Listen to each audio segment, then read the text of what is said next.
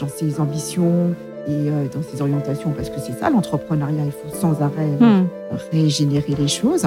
Mais il y a toujours ce même enthousiasme, cette même envie de contribuer à la jeunesse, de lui transmettre, et puis moi, bah, de monter euh, vraiment un groupe d'éducation opérationnel qui puisse euh, voilà, aider et de porter aussi des messages euh, là, cette partie-là est plus récente chez moi, mais elle m'intéresse énormément d'influence politique. Et de pouvoir Et de euh, transformer. euh, Ouais, pour, euh, pour aider des structures, des territoires à se saisir de ces sujets-là et de manière à 360 en fait, parce que je crois beaucoup à ça. Hmm. Super. Et donc là, tout à l'heure, tu parlais de rêve. Donc là, je vais m'arrêter sur ce mot parce que Tony Parker a une citation. J'imagine que tu la connais. Tout le monde la connaît, celle-là.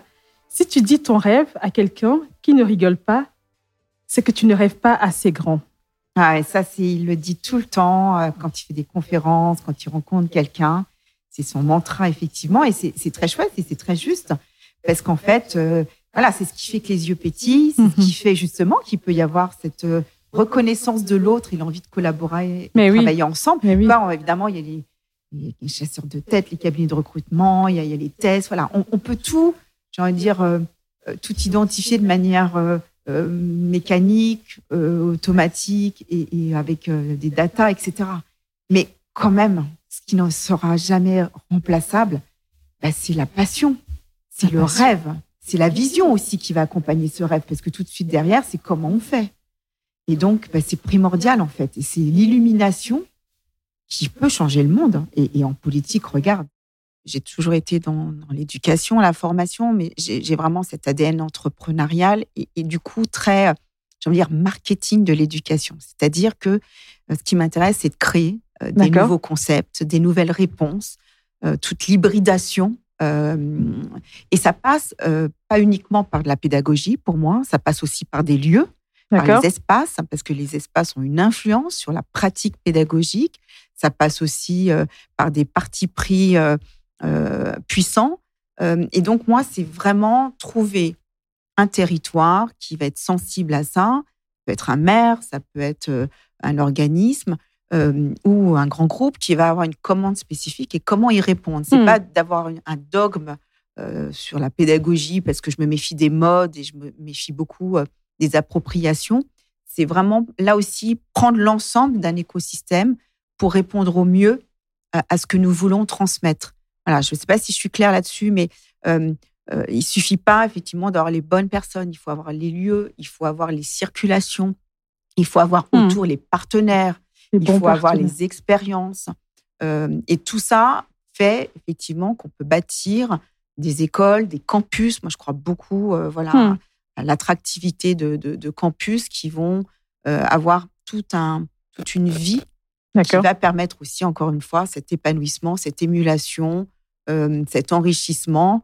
Euh, J'aime pas quand on dit c'est des campus à l'américaine, on ne sait pas quel, choisir, quel mot choisir. Est-ce que c'est académie, est-ce que c'est campus, qu'est-ce que c'est? C'est hub Euh, Mais euh, la rencontre des entreprises, la rencontre des startups. Donc il y a une, une partie lobbying politique que des, des groupes et euh, particulièrement aussi des fonds d'investissement euh, parce que euh, bah, justement il y a beaucoup de besoins de nouveaux métiers euh, et d'agilité dans le supérieur et la formation. Et il faut aller vite. Euh, et donc, j'accompagne effectivement ce type de structure pour euh, conseiller, mais porter aussi des projets euh, à 360 degrés. Euh, ça peut être répondre à un territoire et faire venir un projet économique. As obtenu la médaille d'honneur très récemment. Oui, c'est vrai. Je voulais qu'on en parle un petit peu. En tout cas, bravo et félicitations pour euh, ce parcours. Euh, c'est finalement ce fil rouge de l'éducation qui t'a amené aujourd'hui à être récipiendaire de cette médaille. Pour toi, comment ça se répercute au quotidien? Bah, écoute, ça, ça doit être le, le, côté bon élève où on se dit que c'est, j'ai jamais assez bien fait et que pourquoi est-ce que je le mérite ou pas?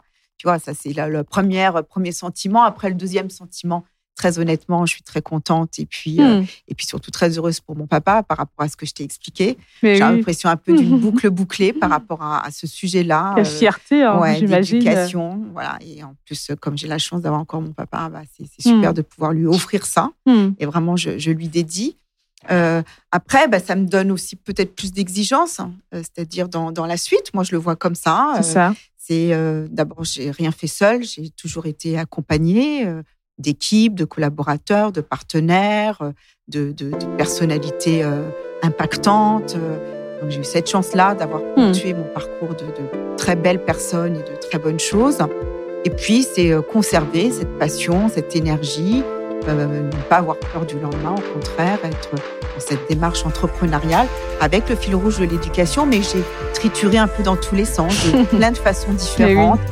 Et, euh, et voilà, j'espère que je vais avoir de beaux projets à venir. En tous les cas, ceux que j'ai à l'heure actuelle me passionnent et je vais les servir au mieux.